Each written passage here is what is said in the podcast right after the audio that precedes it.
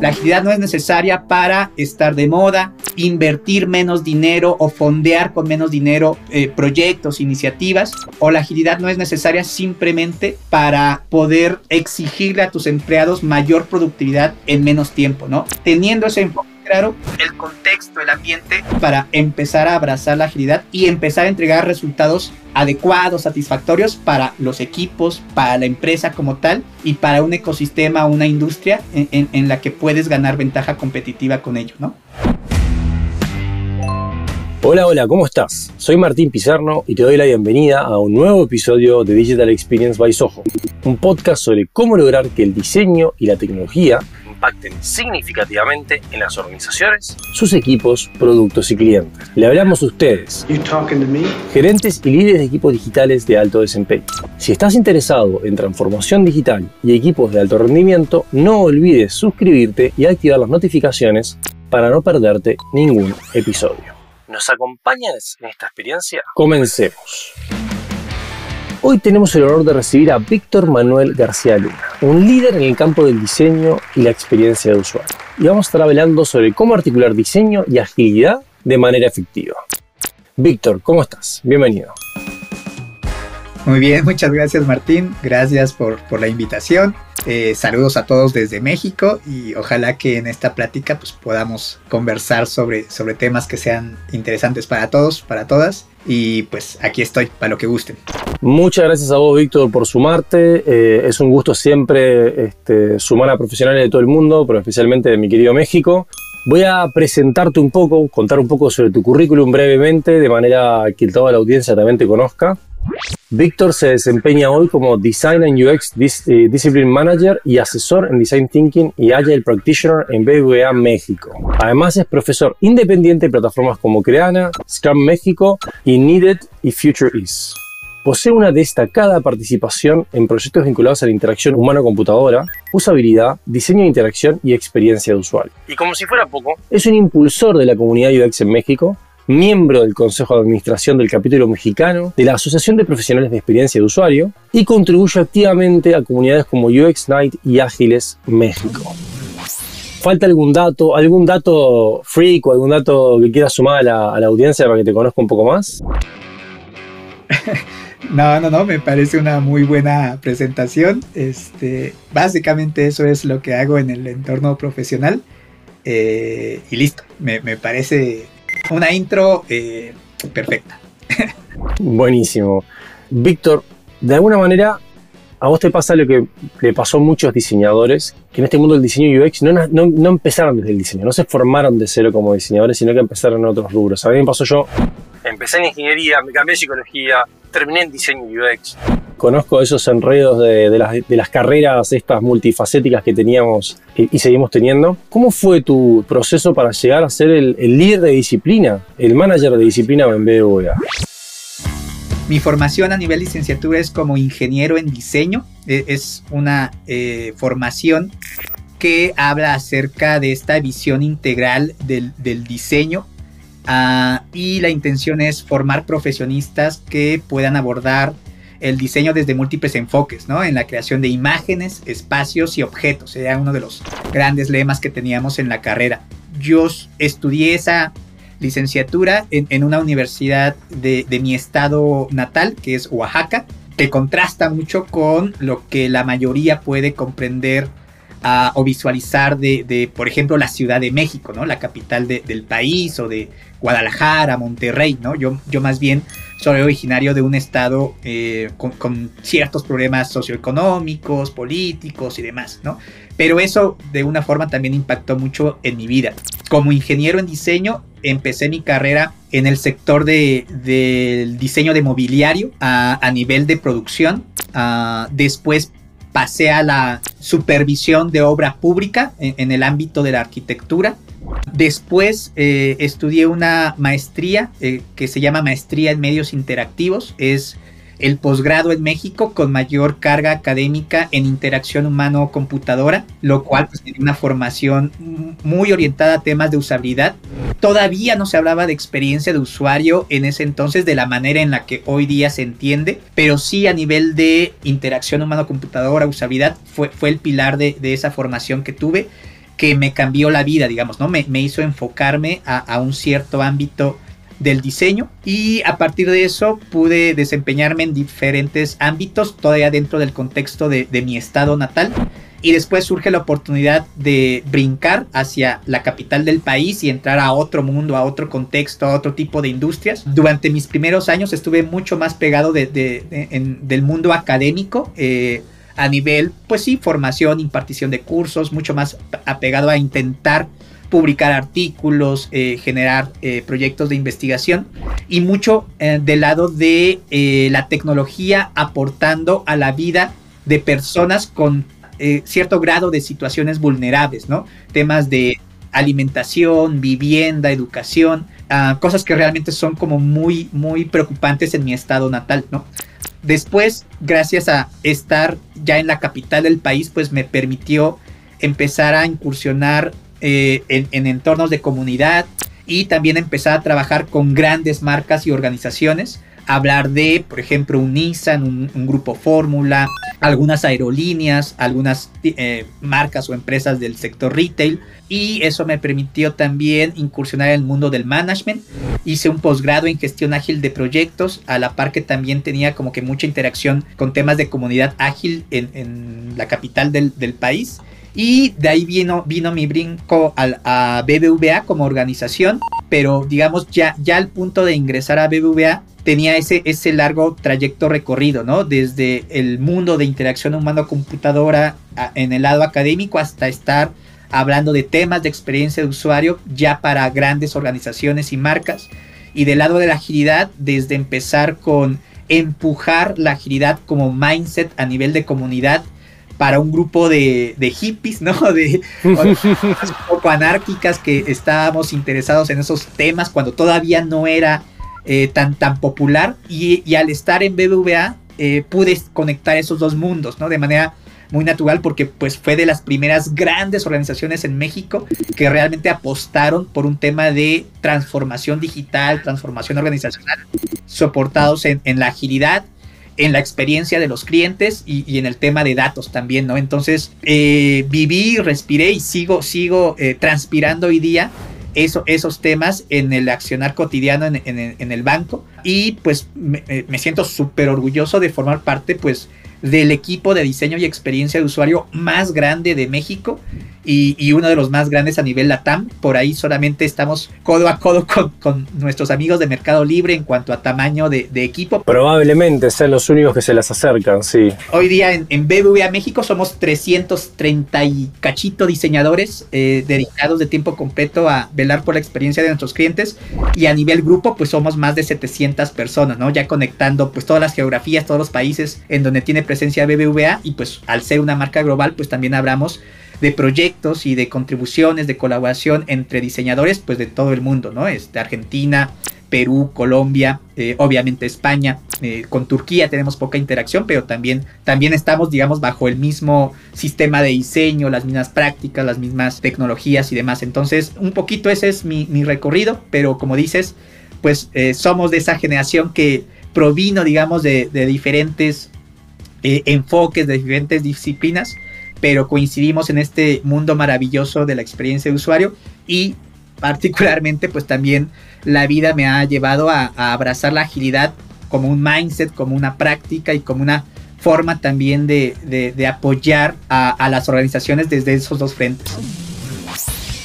Contemos un poco más de, esa parte de la agilidad, Víctor. Primero, hace mucho tiempo que la estás llevando y la verdad que eh, en ese sentido como uno de los pioneros eh, este, he visto en el mundo del diseño. Pero ¿cómo te está tocando hoy en día integrar eh, agilidad y diseño, agilidad y desarrollo, porque finalmente mm, estamos en una época donde incluso hay gente que ya empieza a cuestionar ciertas cosas del agilismo, porque dice, bueno, ¿hasta dónde nos permite crear cosas buenas? Entonces, eh, o estamos corriendo siempre atrás del, del, backlog y esas cosas. Entonces, contame cómo ha sido tu experiencia, qué has aprendido, qué, es lo que has visto con respecto a, a las distintas metodologías de la agilidad.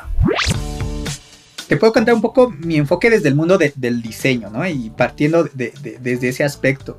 Creo que eh, el mundo del diseño eh, a veces ah, le cuesta trabajo eh, entrar al mundo del, desarrollo de producto, desarrollo de producto digital, que generalmente la inercia es provenir, digamos, de industrias un poco más orientadas al tema de diseño publicitario, diseño este, a nivel editorial y ese tipo de, entornos, en donde la construcción de algo se, suscita una sola vez, ¿no? Y hablar de desarrollo eh, incremental, desarrollo iterativo, en el que siempre algo se está construyendo de manera constante y permanente, quizá no forma parte, digamos, del, del ADN del diseñador que viene de ese tipo de industrias, ¿no? Y hablar también de, de crear algo desde el entorno del software, creo que es algo que le suma esa complejidad al, contexto del diseñador, ¿no? yo creo que crear software, que saber desarrollar a nivel de lenguajes de programación, de arquitectura de software como tal, es algo que debería, bueno, quizá no como habilidad core, pero creo que sí es algo en lo que debería incursionar cualquier diseñador que, esté en el mundo de, producto. Entonces creo que esos dos entornos hacen que o propician que la agilidad sea un lenguaje, una mentalidad muy natural y muy afín, ¿no? Por eso es que se originó como tal en el mundo de desarrollo de software, pero desde el diseño creo que la agilidad puede ser vista de una manera mucho más natural y mucho más espontánea, mucho más orgánica si tenemos ese contacto, esa experiencia vivida, ¿no? Creando software como tal incluso incursionando a nivel de, desarrollo o sabiendo que las cosas que creamos, que, resolvemos a través del diseño, también van mutándose, eh, mejorando a través del tiempo y no hablamos de una única creación como quizá puede verse desde el punto de vista de diseñar un mobiliario, diseñar una vivienda, diseñar una pieza gráfica, ¿no? Que tiene un proceso creativo, se produce y, y ahí permanece inmutable por el resto del tiempo me encanta el, punto este que, estás tratando, porque justamente, mira, hoy, hoy estaba escuchando eh, un podcast de Design Matters de Jesse James Garrett y Peter Merholz, y uno de los entrevistados, no me acuerdo el nombre de él, que venía del mundo del hardware. Y, luego se fue al mundo de, un, era diseñador industrial de hardware, se metió en el mundo de interaction design y hablaba justamente de esta de esta falta que tenemos cuando hablamos de diseño e interacción, a veces de entender el producto final y entender el, el porque nos hemos quedado muy metido en la pantalla. Y la pantalla sobre todo como algo estático, me explico, como el entregable casi como que fuera un proyecto de, mm, de diseño gráfico tradicional, ¿verdad? Entonces seguimos tomando, por más que le metemos capas y hay interacción y, tenemos movimientos, es como casi que este es el flujo cerrado. Es la mentalidad lineal, me explico que bien lo dijiste vos perfecto, como que esto es un proceso. Tiene la etapa A, B, C, D y listo. Y ahí está. Y como el desafío ahora, por ejemplo, es cuando de repente si vos lo... lo que en la sesión anterior hablábamos este, con Francisco Quemeni del tema de inteligencia artificial. Si ahora le metes inteligencia artificial, las interfaces van a ser fluidas al 100%, o sea, no, no tiene por qué haber nada estático, pero ¿cómo diseñas entonces? Eh, ¿Dónde está la grilla? Me explico, ¿dónde están nuestro, nuestros límites? ¿Dónde me hey, pero ¿dónde está el botón? Y digo, ¿qué importa el botón? El botón era el limitante que teníamos antes, ¿verdad? No ahora. Pero me interesó una cosa que dijiste muy al pasar, que es el diseñador tiene que aprender a, pensar como producto, o como cómo se construye el producto. Y creo que ese es un tema que últimamente he escuchado muchas conversaciones en LinkedIn, en, en, en podcasts, etcétera, y que todos lo hemos visto. Siempre hablábamos del product designer, pero el product design en realidad era, fue como un cambio de, nombre, pero no realmente de lo que hacíamos, ¿verdad? Era, fue como, ah, ah pongámosle product, me explico, porque parecía como que lo, lo, lo Silicon Valley los diseñadores cool se ponían product designer. Entonces era. Nosotros en Latinoamérica también tenemos el product designer, porque no podemos ser menos. Pero de repente ahora nos estamos dando cuenta que realmente para ser product designer, justamente, si vas a ser un product designer de software, vos tenés que entender cuáles son las piezas constructivas del software. Tenés que entender cómo vas a es como que un diseñador industrial diga, yo voy a diseñar un producto, pero no me importa si lo voy a hacer en plástico, madera, metal. ¿Qué importa? Si lo que importa es la forma y la función. No, no, no, güey, el material es clave para entenderlo. Y, la durabilidad que tiene que tener y, entender cómo, cómo va a ser usado de manera repetitiva o no, y una cantidad de cosas que vos en, el estrés que vas a ser sometido, cómo se va a gastar, de qué manera se va a poder reparar, todas son cosas que en diseño industrial uno se las cuestiona, Puede ser que no, no resolvamos nada, o puede ser que sí lo resolvamos, pero te las cuestionas porque tienes que pensar en el producto entero. Eh, hasta el ciclo de vida, como de cómo va a ser recibido el producto, cómo va a ser dispuesto el producto, de repente ya como lo enseñaréis en ustedes más, más, más avanzados, digamos. Pero entonces es como que entramos y salimos, ¿no? Y sobre todo con la agilidad, es como que tú entras en la célula Scrum y te sacan, y como, entrégame el producto, es como, toma, ahí tienes las pantallas, construye y te vas. Y es como, ¿y qué pasó acá? No sé. ¿Cómo estás viendo ese cambio de, mindset ahora que vos estás metido como en el medio de, estas, de todas estas ruedas que están andando? Es bien interesante eh, entender o, tener este, este enfoque un poco más, más amplio, como, como lo mencionas. Y creo que también otro punto eh, que desafortunadamente juega en contra de la agilidad para, para el mundo del diseño es que tal como, como lo mencionaste, ¿no? Quizá un diseñador que entra al mundo del campo profesional de experiencia de usuario, que quizá asume esta etiqueta de ser un product designer simplemente por tratar de darle un empujón a su perfil en LinkedIn y lo contrata una empresa y le dicen, ¿sabes qué? Tú vas a formar parte de este Scrum Team, ¿no? Eh, empieza, digamos, con las prácticas, ¿no? Tienes un Scrum Master y tenemos aquí la retrospectiva y participa en, la daily, etc. Y asociamos que Scrum es agilidad, ¿no? O que agilidad es Scrum. Y lo entendemos desde el punto de vista de las prácticas y herramientas. Y creo que es un punto de entrada desafortunado, poco alentador para que realmente un diseñador pueda abrazar la agilidad como mindset, ¿no?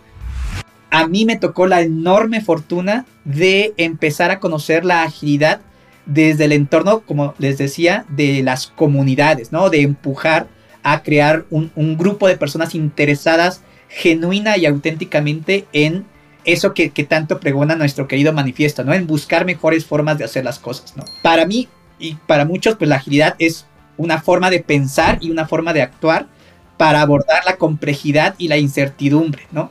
eh, ceñida a través de cuatro valores y doce principios, ¿no? Y que se tangibiliza a través de un sinnúmero de prácticas y una de esas prácticas es Scrum, ¿no?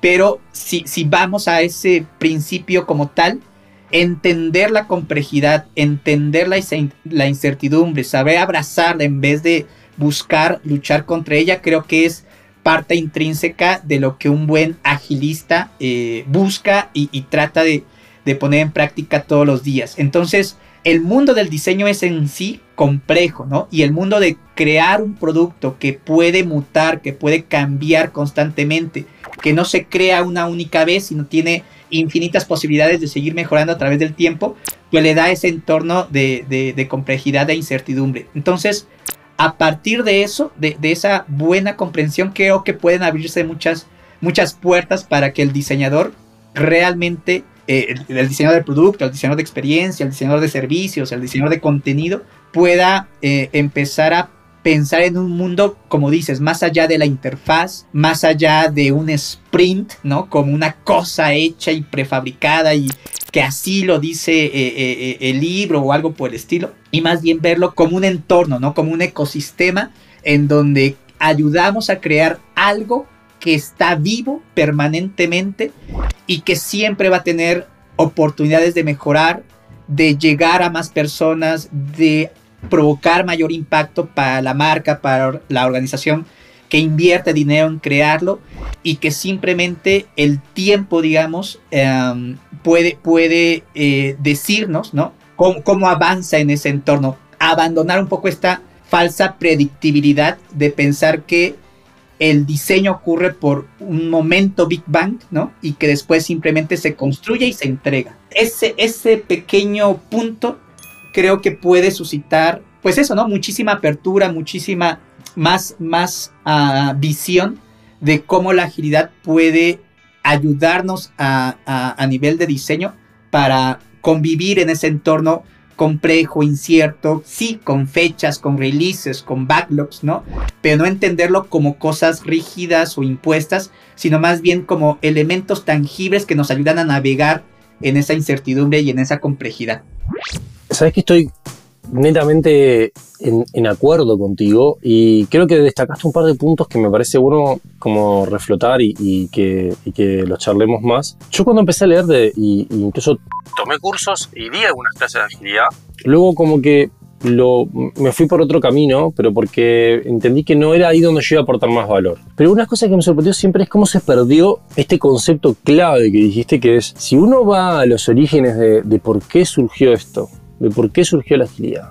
Era porque un grupo de personas dijo, basta de construir cosas que no valen la pena, no queremos más perder el tiempo, o sea, sentimos que estamos, no voy a decir la palabra infierno, sino, eh, este, pero algo similar, donde nos están obligando a construir y meter código en productos que no valen la pena, en cosas que quedan en un cajón, en productos que fallan porque nadie se puso a pensar si era lo que realmente el cliente necesitaba. Entonces queremos construir cosas que valgan la pena, queremos aportar a generar un mundo mejor, a generar valor para el cliente, para la empresa, pero las formas que tenemos hoy en día de trabajar no nos lo permiten. Estamos trancados porque las formas estuvieron pensadas para sistemas que eran más cerrados. Como puede ser, yo necesito un edificio y que no se caiga. Eso es un sistema cerrado. Un software no es un sistema cerrado porque continuamente tiene que interactuar con el Internet o el mundo y tiene que ir cambiando y tiene que irse modificando. Entonces es un sistema abierto. Entonces, como sistema abierto, las metodologías para armar sistemas cerrados no, no calzaban. Entonces, la pregunta fue cómo nos podemos continuar adaptando y cómo podemos hacer esto de una manera tal siempre me acuerdo de esta frase, es que todos tengamos ganas de participar. Era como el concepto, estamos aburridos de estar en reuniones que no valen la pena eh, y queremos estar en reuniones que valen la pena. Queremos estar en conversaciones que valgan la pena. Queremos que todo lo que participamos de esto como equipo sintamos que estamos aportando y que quede claro cada uno qué está aportando como equipo a este resultado que está dando. Entonces, como que todo eso se tergiversó a, un simplemente a un concepto de no, es que vos tenés que trabajar en, lo que dice acá es que tenés que trabajar en ciclos de dos semanas o de cuatro, si no las cosas están mal y como, ¿qué tiene que ver eso? No, es, nunca fue importante el ciclo, el ciclo era por un tema de que cuál era, la unidad mínima en la cual podemos hacer una prueba, ¿me explico? Y capaz que en algunas instancias es una semana y en otras instancias será tres meses. Las pruebas van a depender porque el objetivo es sacar algo que te pueda sacar la incertidumbre, porque vos en realidad dijiste es, en un sistema abierto y en un ecosistema abierto, porque además es, un sistema abierto en un ecosistema abierto que hoy en día, sobre todo si lo pensamos a nivel de Internet, es, no es un ecosistema, es un ecosistema hiper complejo, hiper caótico, no hay barreras, no hay boundaries definidas y claras. ¿Cómo hago pruebas y, y disminuye la incertidumbre? Esa es la realidad los sprints o las iteraciones que estamos haciendo no tenían que ver con agarrar un producto y parcelarlo en cosas concretas, sino que era cómo hacemos para reducir la incertidumbre si este es el camino correcto o no, y si vale la pena lo que estamos avanzando o lo desechamos. Yo vi cómo se fue esfumando a poco y por eso también es como que yo también empecé a perder y entendí como las cosas básicas y entendí que bueno, el discurso el vernáculo teníamos que manejarlo y teníamos que decir que lo haces porque en realidad si no es como que ah, no sé agilidad. Digo, no, no, ¿sabes qué? A mí lo que me gusta es hacer buenos productos. Si lo hago con agilidad, lo hago con cualquier cosa, no, me da lo mismo. No, pero yo lo que quiero es poder hacer buenos productos, que la gente quiera usar, que les sirva a las personas. Si lo querés hablar con agilidad, lo hacemos con agilidad. Pero se puede hacer de muchas maneras dependiendo del producto. ¿Dónde hoy en día vos sentís que agrega más valor la agilidad? ¿Dónde sentís que esos, esos proyectos, esas instancias, que los que nos están escuchando digan, hey, la agilidad es una herramienta más, no es la única, no es que antes era el PM Book y ahora antes era Six Sigma y ahora es agilidad y todos tenemos que hacer lo mismo, ¿verdad? Y ahora es Safe la que se la lleva porque fue Safe el que, el que ha invertido más y se, se ha unido a Boston Consulting Group, entonces como se unió a Boston Consulting Group y a McKinsey, entonces todos vamos atrás de Safe. No, no, wait, pensemos, señores obviamente con el boom de la transformación digital, la transformación eh, a nivel de organizaciones, provocó un poco que este proceso como de adopción de prácticas ágiles o de marcos de trabajo ágiles fuera prácticamente por, por añadidura, ¿no? Entonces, es verdad que en muchas organizaciones que buscaban posicionarse, ¿no? Que buscaban hacerle frente, digamos, a esta alta competitividad en su entorno, en donde veían que la digitalización era un, eh, elemento competitivo indispensable a agregar, pues decían, ¿qué están haciendo las empresas que están eh, digitalizando sus productos y servicios? Ah, lo están haciendo a través de la agilidad, a través de su Kanban, etcétera, ¿no? Entonces, hay que hacer eso para, para crear productos digitales exitosos y ganar esa ventaja competitiva en el mercado, ¿no? Creo que, digamos, fue también un punto de entrada a la agilidad a nivel de organizaciones, eh, fue desafortunado, ¿no? En cierto sentido, por la mala interpretación que tenía, ¿no? Entonces, dentro de una organización, a lo mejor sobre todo pensando para organizaciones grandes, ¿no? Con familias de productos en su, en su eh, store eh, como tal. Puede ser que en algunas iniciativas, algunos emprendimientos a nivel organización, el margen de incertidumbre y complejidad sea relativamente bajo, ¿no? Por ejemplo, hablar de sistemas internos, ¿no? A lo mejor desarrollar plataformas más bien para el personal que está como en el backstage de, de, la interacción con el cliente o temas a lo mejor también para sus colaboradores, temas de talento y cultura o recursos humanos, como lo quieran llamar. Y a lo mejor quizá en ese nivel de entorno no hay una alta complejidad, no hay una alta incertidumbre. Sabemos qué hacer, sabemos cómo hacerlo, podemos planificarlo de manera eh, detallada, de manera predictiva y desde el principio sabemos hacia dónde queremos llegar, ¿no? En cuanto a tiempo, con cuánto dinero y con cuántas personas participando. Entonces, como bien dices, como sabiamente dices, abrazar la agilidad a través de sus prácticas y herramientas en un entorno con un bajo nivel de complejidad e incertidumbre es una invitación a la decepción, porque vas a adoptar pues una mentalidad de adaptación al cambio, de inspección y adaptación constante a los incrementos, en donde pues lo que puede variar en realidad es mínimo o prácticamente nulo. Entonces, muchas personas dicen, ¿para qué hacer sprints si de principio a fin sabemos qué hacer o por qué hacer un sprint eh, en el que no hay un eh, incremento potencial de producto a liberar? ¿O para qué hacer 20 sprints cuando tienes un único release dentro de un año, ¿no? Eh, en, la única liberación que va a haber del producto. Es una invitación a la decepción porque pues, simplemente va a desanimar a cualquier persona. Entonces, agilidad para qué, ¿no? Pero por el contrario, cuando hablamos de quizá una empresa que tiene eh, un bajo nivel de digitalización en su oferta, ah, tiene un competidor que ya tiene eh, presencia en canales digitales, en donde prácticamente la, mayoría de sus puntos de contacto con el cliente son digitales y donde pues te está ganando cuota de mercado y tienes que sí o sí entrar a, ese terreno, pues a lo mejor crear un nuevo producto 100% digital en donde la experiencia del cliente sea en, todos sentidos eh, en un entorno digital, eso tiene un altísimo margen de complejidad e incertidumbre y no puede haber un único punto de entrega de producto un año después o dos años después porque simplemente estarás muerto o fuera del mercado si piensas de esa manera, ¿no? Y pensar que entonces como mi plataforma interna para mis colaboradores la planeé de esta manera y tuve una, una única liberación en un año, pues esto lo puedo hacer de manera similar porque simplemente estoy aplicando, como dices, ¿no?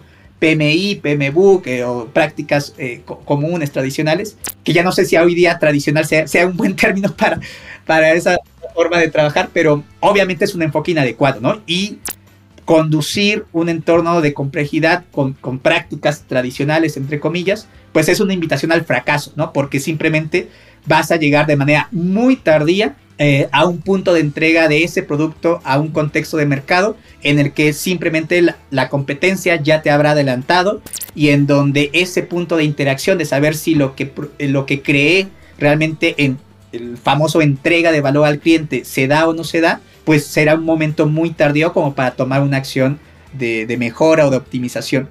¿Para qué la agilidad en la creación de productos y servicios digitales? Uno, estás en una situación de alta complejidad no sabes exactamente qué quieres entregar al mercado ni cómo construirlo. Hay un ambiente de incertidumbre, hay muchos factores externos que pueden cambiar en cualquier sentido la toma de decisiones a nivel de entorno socioeconómico, político, a contexto de mercado, competidores, etc. La interacción o la retroalimentación de tu cliente, de tu usuario final, es sumamente importante para darle rumbo y sentido a esa adaptación que quieres provocar a través del tiempo, ¿no?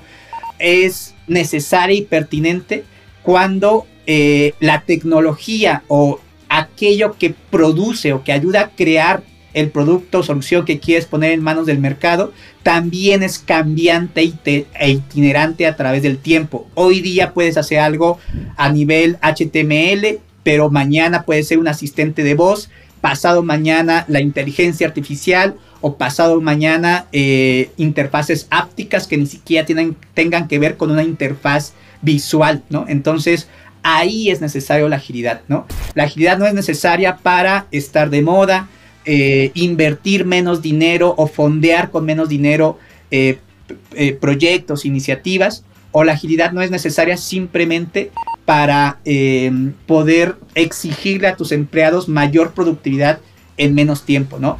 Teniendo ese enfoque claro, el, el contexto, el ambiente puede ser mucho mejor para empezar a abrazar la agilidad y empezar a entregar resultados adecuados, satisfactorios para los equipos, para la, para la empresa como tal y para un ecosistema, una industria en, en la que puedes ganar ventaja competitiva con ello, ¿no? Y, creo que es la apertura al, a la incertidumbre que, que, estabas mencionando, que es, el punto clave. En estas herramientas, yo siempre dije que, que, el trabajo del diseño, lo he comentado muchas veces en el podcast, eh, más allá de, obviamente, velar por crear un producto que esté mm, lo más cercano posible a las necesidades de las personas, y que cumpla los objetivos del negocio, tiene como objetivo la disminución del riesgo de que el producto sea malo. ¿okay? O sea, más que crear el mejor producto posible, siempre partimos desde la base de cómo no creamos un mal producto y cómo evitamos crear un mal producto. Y la agilidad tiene también esa parte. Entonces, el apetito de riesgo que uno tiene que definir justamente es, es lo que nos va a ayudar a definir qué vamos a hacer. Porque de repente digamos, bueno, aplicamos agilidad en un entorno donde el riesgo es tan alto que no, no tenemos claro el producto ni tenemos claro el target. Yo te digo, ahí tampoco vayas a la agilidad. Porque la agilidad te va, te va a ayudar si vos tenés solo una de las variables con mucha incertidumbre. Porque si tenés las dos variables con incertidumbre, tenés que ir a investigar, tenés que hacer más I más D, me explico, tenés que hacer investigación y desarrollo. A ver, pero si yo quiero atender, por ejemplo, imagínate yo digo, yo quiero digitalizar a toda la gente de Oaxaca o a la gente eh, campesina, me explico, quiero que todos tengan la posibilidad de estar integrados digitalmente. Si tu solución es una app, vas a pillar. Entonces, ¿qué tenés que hacer ahí?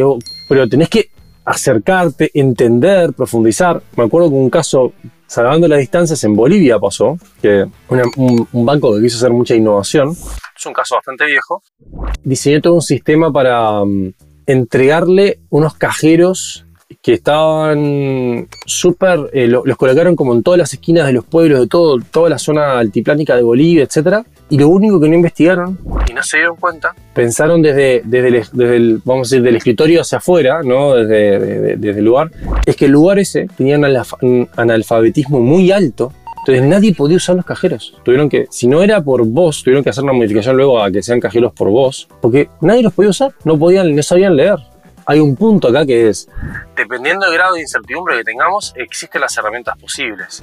Y eso es lo que tenemos que como que empezar a empujar, creo nosotros como, como estos managers de la disciplina de diseño, que es, tenemos una caja de herramientas suficientemente rica. Pensemos en la herramienta en base al problema.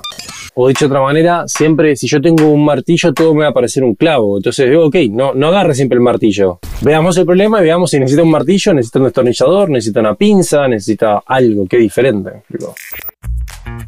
ese enfoque también nos ayuda mucho a, entender y dimensionar la, la, agilidad en el sentido de la, de la pertinencia. ahora que, que, estabas mencionando ese ejemplo, me, me, vino a la mente este, este concepto, digamos, que tiene eh, Jeff Patton, construir el producto correcto correctamente, ¿no? Que, que en inglés se escucha mucho, pero el, el, sentido de el producto correcto, ¿no? El, aquella solución que mejor responda a la problemática que le aqueja a alguien, ¿no? O a un grupo de personas. Mucho de lo que hacemos desde el diseño de experiencia de usuario es centrarnos, ¿no?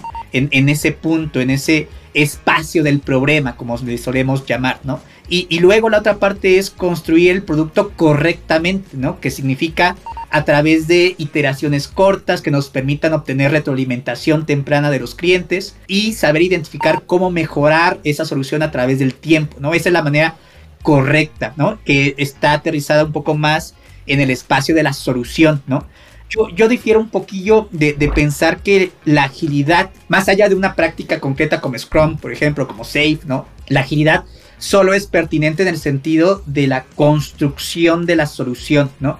Yo creo que la agilidad como mentalidad también te, ayuda a identificar ese espacio del problema, de identificar oportunidades para la innovación, pero creo que mal asociada o mal interpretada, sobre todo por las organizaciones, puede suponer que actuar en, iteraciones cortas te ayuda a descubrir la innovación de nuevos productos y servicios, ¿no? Que haciendo un delivery o un MVP en tres meses ayudas a eh, entender a un nuevo mercado.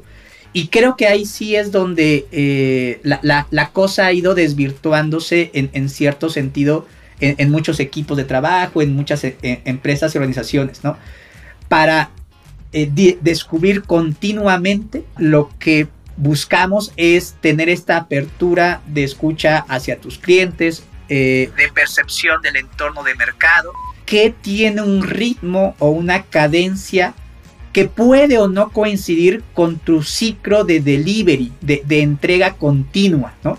Puedes estar construyendo de manera eficiente productos ya en un contexto de mercado a través de Scrum o, de algún entorno de escalado ágil, ah, de tal manera que estés explotando, digamos, un cierto mercado, ¿no? Pero de manera continua y simultánea, con otro tipo de prácticas, puedes estar descubriendo oportunidades en nuevos mercados, en nuevos segmentos de clientes, a través de explorar ¿no? y de eh, validar hipótesis y de conducir experimentos que te permitan un poco mitigar ese entorno de riesgo y de incertidumbre y que en algún momento dado puede haber esa transición, ¿no? Esa entrega hacia el espacio del delivery en donde ya algo puede empezar a construirse de manera iterativa, con incrementales. En realidad es un continuo, ¿no? Que eh, muchas empresas y organizaciones buscan esa digamos, eh, como solución mágica de cómo estar en esos dos entornos, ¿no? Descubriendo nuevos mercados y construyendo productos exitosos. Pareciera que Scrum o pareciera que la agilidad es la respuesta a todo o a esos dos eh, eh, espacios. Y la realidad es que no es así, ¿no? O sea, las prácticas y las formas de trabajo que vives en el delivery no necesariamente aplican en el sentido del discovery, pero la mentalidad sí la mentalidad a la apertura de otra vez la experimentación, la, validación de hipótesis, ciclos cortos para iterar, para validar, para obtener retroalimentación. Eso creo que opera perfectamente en ambos sentidos. Lo que lo distingue es que en el, en el discovery o en el descubrimiento estamos explorando ¿no? Eh, nuevas oportunidades. Y en el espacio del delivery, de, de la entrega, estamos explotando las capacidades de la organización para entregar frecuentemente soluciones ya a un mercado y en donde estamos buscando maximizar ganancias, eh, maximizar la operación, eh, maximizar también el rendimiento de los equipos de trabajo, ¿no? Pero en la exploración estamos más bien mitigando riesgos, como bien dices, ¿no? Invirtiendo poco no para ganar mucho, sino para no perder demasiado. Para no perder demasiado, tal y cual. En donde los márgenes de tiempo pueden ser mucho más... Con más espacio para la equivocación y la creatividad. Exactamente, ¿no? En donde, por ejemplo, ¿no? La investigación cualitativa, ciclos de descubrimiento un poco más exhaustivos, el, entorno, digamos, de, de, exploración amplia tiene, tiene mucha cabida y donde la agilidad tiene presencia más bien a nivel de mentalidad, ¿no? De enfoque. Y ese es el punto un poquito que, que creo que sí vale la pena aclarar para que no pensemos en la agilidad como una bala de plata. O sea, no satanizarla, pero tampoco creer que efectivamente es la panacea y cuesta todo, ¿no? E, ese es el riesgo, yo creo, pensar que es una bala de plata, pensar que es con esto vas a, vas a solucionar todo. Por lo que estás diciendo, me, imaginaba o recordaba mucho los conceptos del doble diamante, ¿verdad? Eh, a mí últimamente me ha pasado, como leyendo y viendo los problemas que a otros se han enfrentado también, no solamente nosotros, veo como, ok, sí que ahora se ha hablado de un tercer diamante, hasta un cuarto diamante, pero yo lo... Olvidémonos de los diamantes en un momento, pero es como las actitudes que uno tiene que tener. Y a mí me gusta mucho hacer la analogía con la arquitectura, ¿verdad? Con la construcción de una casa. Eh, y digo, ok, una cosa es el discovery, que es tenés que entender en qué terreno va a estar, eh, quiénes van a vivirla, qué es lo que están buscando, y vos armás una, una, conceptualización. Esa conceptualización luego se baja, dependiendo de qué tan avanzado, tanto por supuesto una maqueta o no, que son pruebas, maqueta digital, maqueta física, una cantidad de cosas, pero luego vienen dos cosas. Y, yo creo que la palabra delivery es como, es la parte que a mí no, no sé si me termina de convencer el término, porque es medio, tiene un doble, un doble, un doble sentido para mí que no me gusta. Para mí es como, después de la etapa de la construcción. Porque el delivery es cuando ya después tengo que hacerle llegar al cliente las cosas. Y eso puede ser otro desafío enorme, explico. Pero en realidad si construyamos bien, que es que lo que dijiste, y después es entreguemos bien el producto, que es otro desafío más, porque es mantener y entregar el producto. Es un servicio en realidad. Los productos digitales son siempre servicios. Entonces, ¿cómo, ¿cómo continuamos entregando el servicio luego? Y vienen otros desafíos y otros problemas. Y después es, este servicio hay que hacerlo crecer, hay que deprecarlo, hay que mantenerlo, hay que... Una cantidad de decisiones que tienen que ver con los siguientes pasos de un servicio. Entonces, esas distintas mentalidades son diferentes sombreros que nos tenemos que poner como diseñadores o como equipos ágiles y que tienen diferentes actitudes y no podemos tomar la misma actitud en ninguno de esos momentos, porque tienen objetivos y metas diferentes.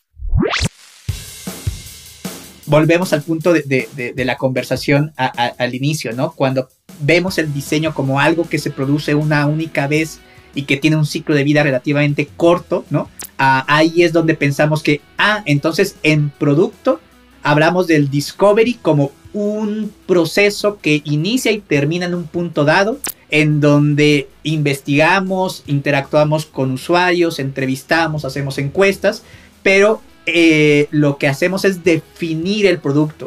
Ya después nada más hay que meterle código, ¿no? Este, esta frase que a mí particularmente me, produce cierta, cierto escosor cada vez que lo escucho, ¿no? O ya es cosa de fierros, ¿no? Que también es otra expresión que, que, me parece nos desconecta o pareciera que nos deslinda como diseñadores de la parte de hay que crear el producto, hay que construirlo, no solamente definirlo, ¿no? Sobre todo cuando venimos, otra vez insisto, del mundo más bien de la publicidad, de las agencias creativas, en donde el cliente nos pide algo y lo entregamos en un PPT o en una bonita exposición que dura el punto de entrada es el brief y la salida es la presentación y, el glamour, digamos, de los aplausos y después recoger tus, tus círculos de plata y demás, ¿no? En los festivales. Pero en, el mundo del producto digital hablamos de algo que se descubre por primera vez, es verdad, pero que empieza por la, incertidumbre que lo rodea, la, la imperante necesidad de entregarlo al mercado para validar tus hipótesis de partida y saber si estás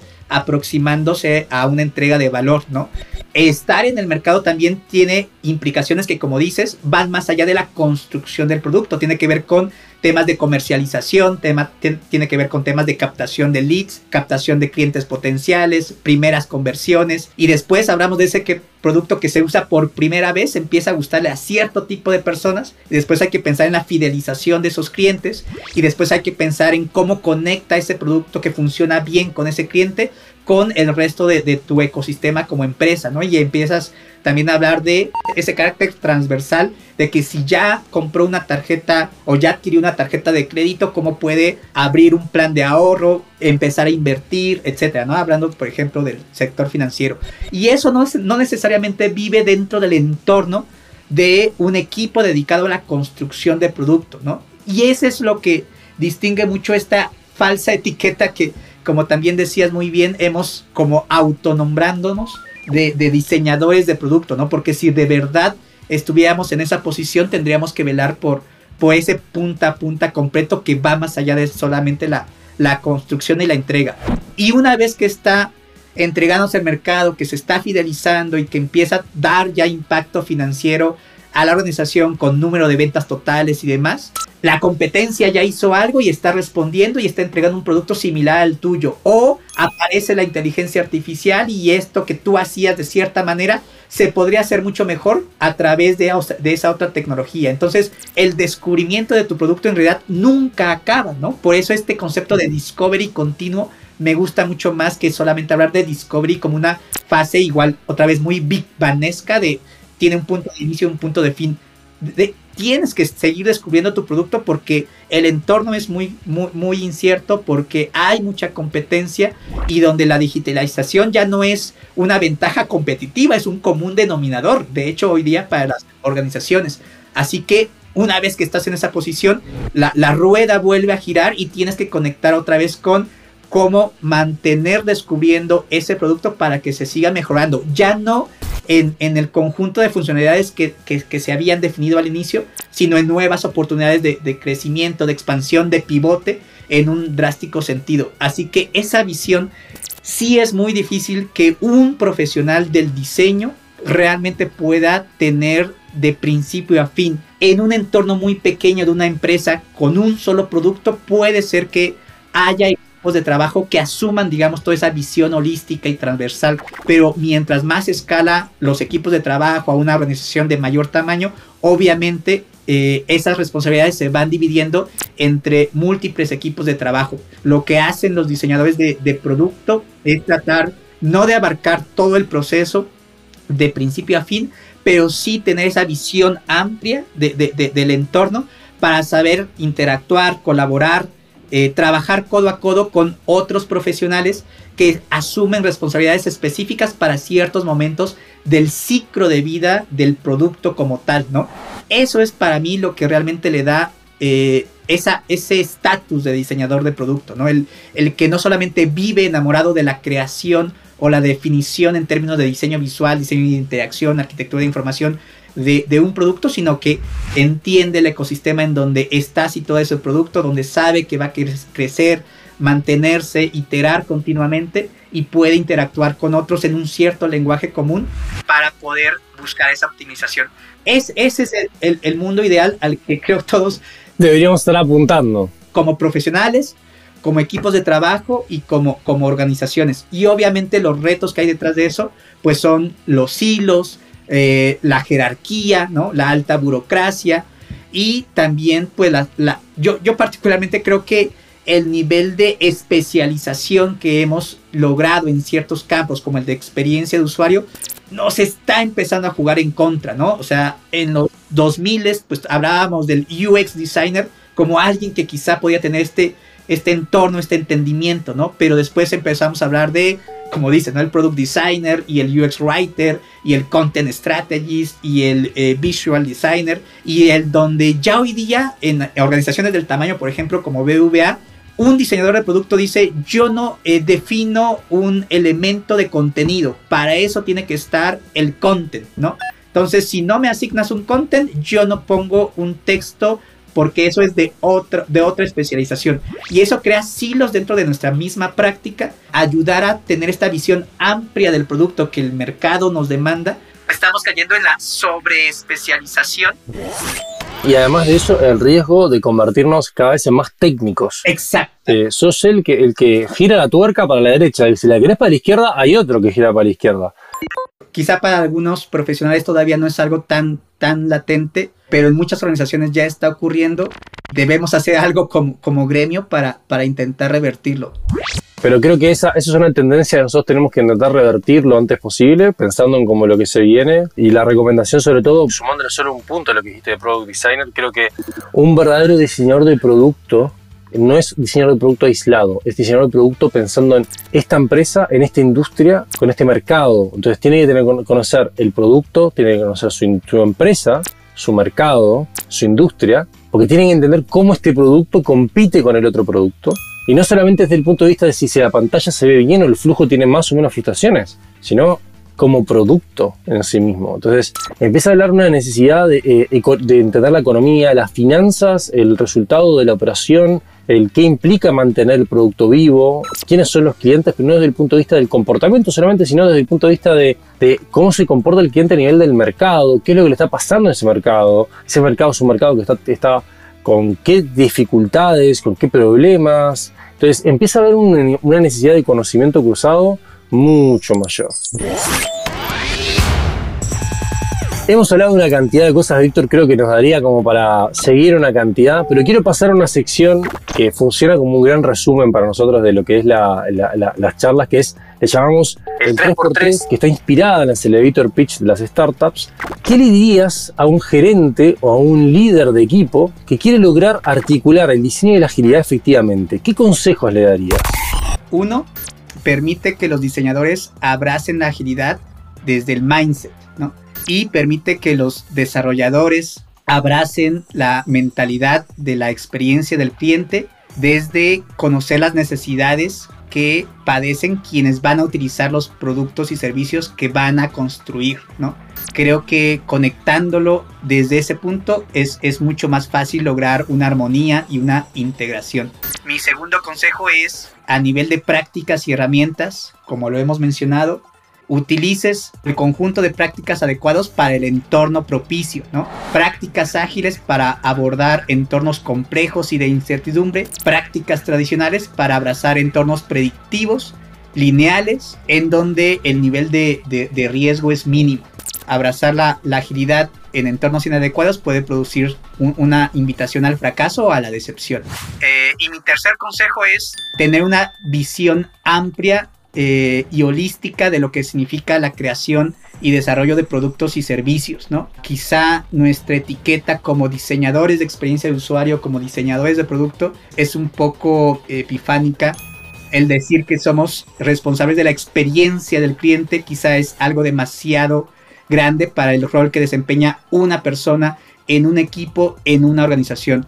Creo que hay que entenderlo como una visión mucho más amplia, mucho más transversal, colaborativa en sí misma, en donde una, una persona no va a tener la respuesta a todos los problemas que se suscitan y a las respuestas que se necesitan tomar para, para que las cosas sucedan. Pero mientras más elevada sea la visión, mientras más veamos el bosque completo y no solamente la rama de un árbol, creo que nuestra práctica profesional eh, va, a enriquecerse, sea cual sea nuestro grado de especialidad y sea cual sea nuestro grado de participación en esa larga cadena del ciclo de vida de desarrollo de producto. Buenísimo, Víctor. Muchas gracias. Si la gente se quiere poner en contacto contigo para poder seguir conversando, indagando, profundizar estos temas, ¿qué, canales te gusta que, por los cuales te, contacten, te busquen? Eh, bueno, soy, soy eh, una eh, figura más o menos pública o reconocida en cierto sentido, al menos en, México, en Ciudad de México. Así que estoy siempre a un clic de distancia a través de mi perfil en LinkedIn me pueden buscar ahí, con mucho gusto poder entrar en colaboración, en contacto. Tengo una cuenta de Instagram personal también que, puede ser buena para, para, establecer un primer punto de comunicación. Y mi cuenta de Twitter existe, este, a pesar de, Elon Musk y de todas sus perversidades. Sigo siendo creyente de, de, de, esos 144 caracteres, así que también pueden eh, eh, echarme un grito por allá. Ah, y continuamente pues estoy tratando de participar en, en eventos y actividades a nivel de comunidad.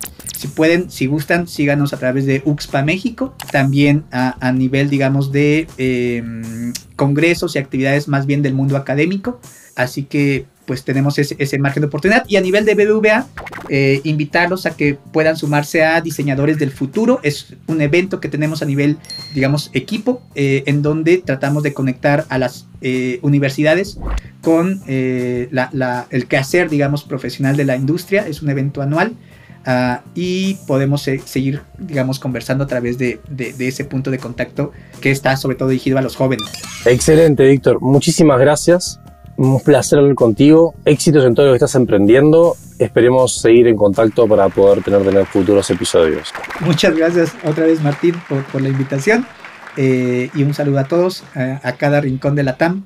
Y, ojalá estos espacios pues, nos ayuden a crear esos puentes que, tanto nos hacen falta, ¿no? Eh, dejar de pensar en entornos locales para poco a poco hablar de eh, pues la, la, región que, que, tanto lo necesita, ¿no? Entonces, 100%. todos estamos en este barco y todos podemos contribuir, eh, no importa la, la, latitud desde que, desde que se haga, ¿no? Entonces, ojalá, ojalá sigamos creando este tipo de, de puentes de comunicación. Un abrazo a todos.